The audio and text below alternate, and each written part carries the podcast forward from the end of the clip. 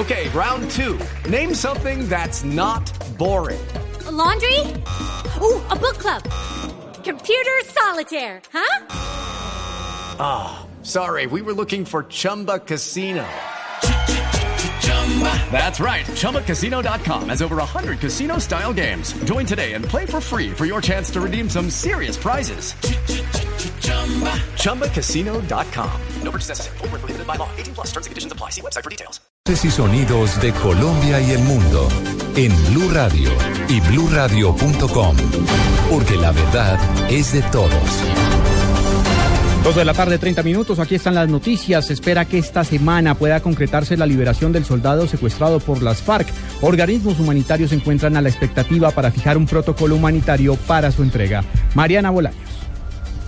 El Comité Internacional de la Cruz Roja le confirmó a Blue Radio que recibió la solicitud por parte del Gobierno Nacional y de las FARC para que faciliten la liberación del soldado bachiller Jesús Rojas Delgado, quien fue secuestrado en jurisdicción del municipio de San Vicente del Caguán en Caquetá, cuando se encontraba de permiso. El organismo internacional confirmó que está a la espera de que las partes den luz verde para poner en marcha el protocolo y que antes de terminar esta semana el uniformado regrese con su familia. Por su parte, la Defensoría del Pueblo señaló que están atentos a los requerimientos de ambas partes. Mariana Bolaños, Blue Radio.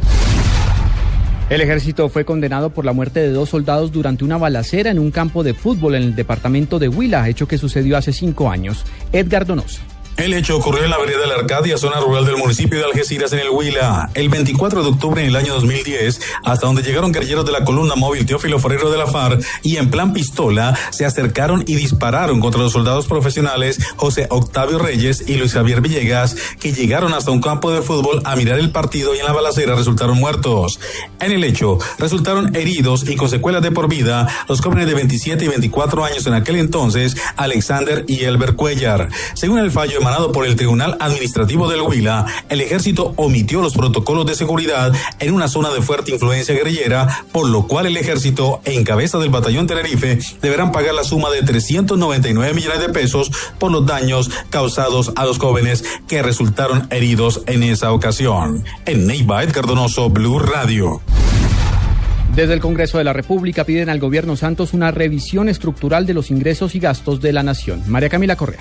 Luego de que se aprobara la ley que amplía el cupo de endeudamiento externo del país, el representante a la Cámara del Partido Conservador, Telésforo Pedraza, advirtió que no se puede seguir aumentando la deuda pública gubernamental y le hizo una petición al gobierno nacional. Tener que amarrarse el cinturón en materia de la reducción del gasto público, porque pues en la medida en que usted siga todos los días, digamos, aumentando el gasto público, pues naturalmente usted tendrá que recurrir a estos mecanismos que propiamente, si bien es cierto, nos sacan de apuros, no es eh, propiamente el mejor remedio para poder eh, tener una economía sana. El congresista reiteró que el gobierno debería explicar en qué tipo de proyectos y gastos destinará el cupo para incrementar la transparencia fiscal. María Camila Correa, Blue Radio. El sector privado hace recomendaciones para que la celebración de la Noche de las Velitas no termine en emergencias por la indebida manipulación de materiales inflamables. Julián Calderón.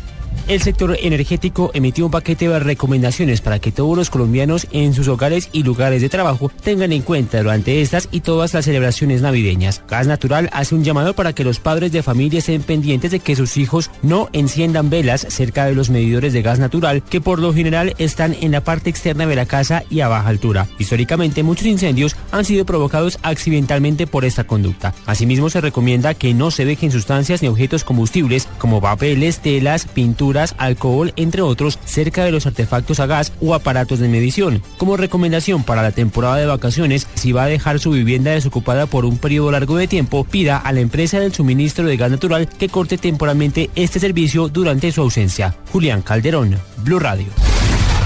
En información internacional, Estados Unidos considera que la victoria de la oposición en las elecciones legislativas de Venezuela demuestra un abrumador deseo de cambio. Desde Washington, Paola Ochoa.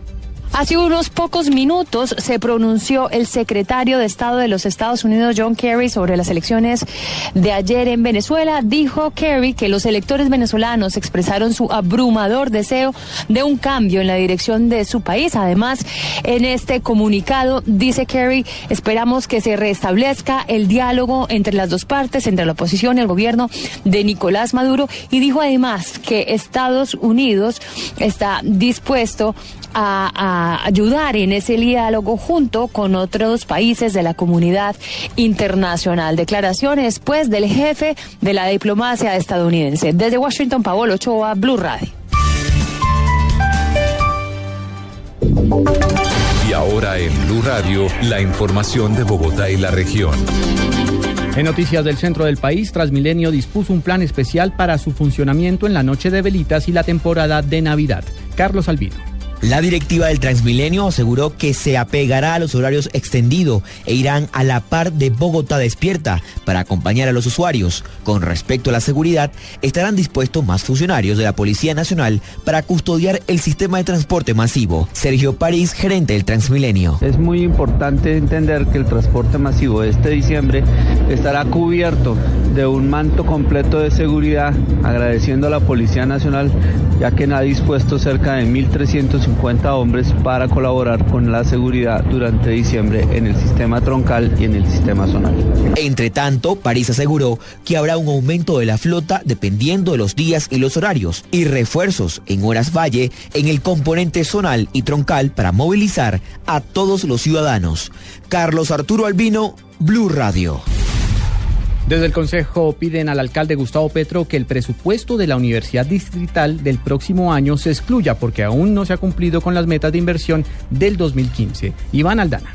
En una carta entregada al alcalde Gustavo Petro, el concejal Sanguino pide que no se le dé el presupuesto para el año 2016 porque en lo que va corrido del año se han entregado casi 2.500 millones de pesos y no se han visto avances en las obras de la Universidad Distrital. Que no le asigne recursos de inversión a la Universidad Distrital porque eh, eh, las directivas de la universidad han tenido un desempeño eh, muy precario en la ejecución del presupuesto de este año. Solo han ejecutado el 14.7% del presupuesto entre las ejecuciones más bajas debió hacerse una a la nueva sede universitaria El Porvenir de Bosa. Su presupuesto asignado era de 10 mil millones de pesos y hasta el momento no se ha ejecutado ni el 1%. Iván Aldana, Blue Radio.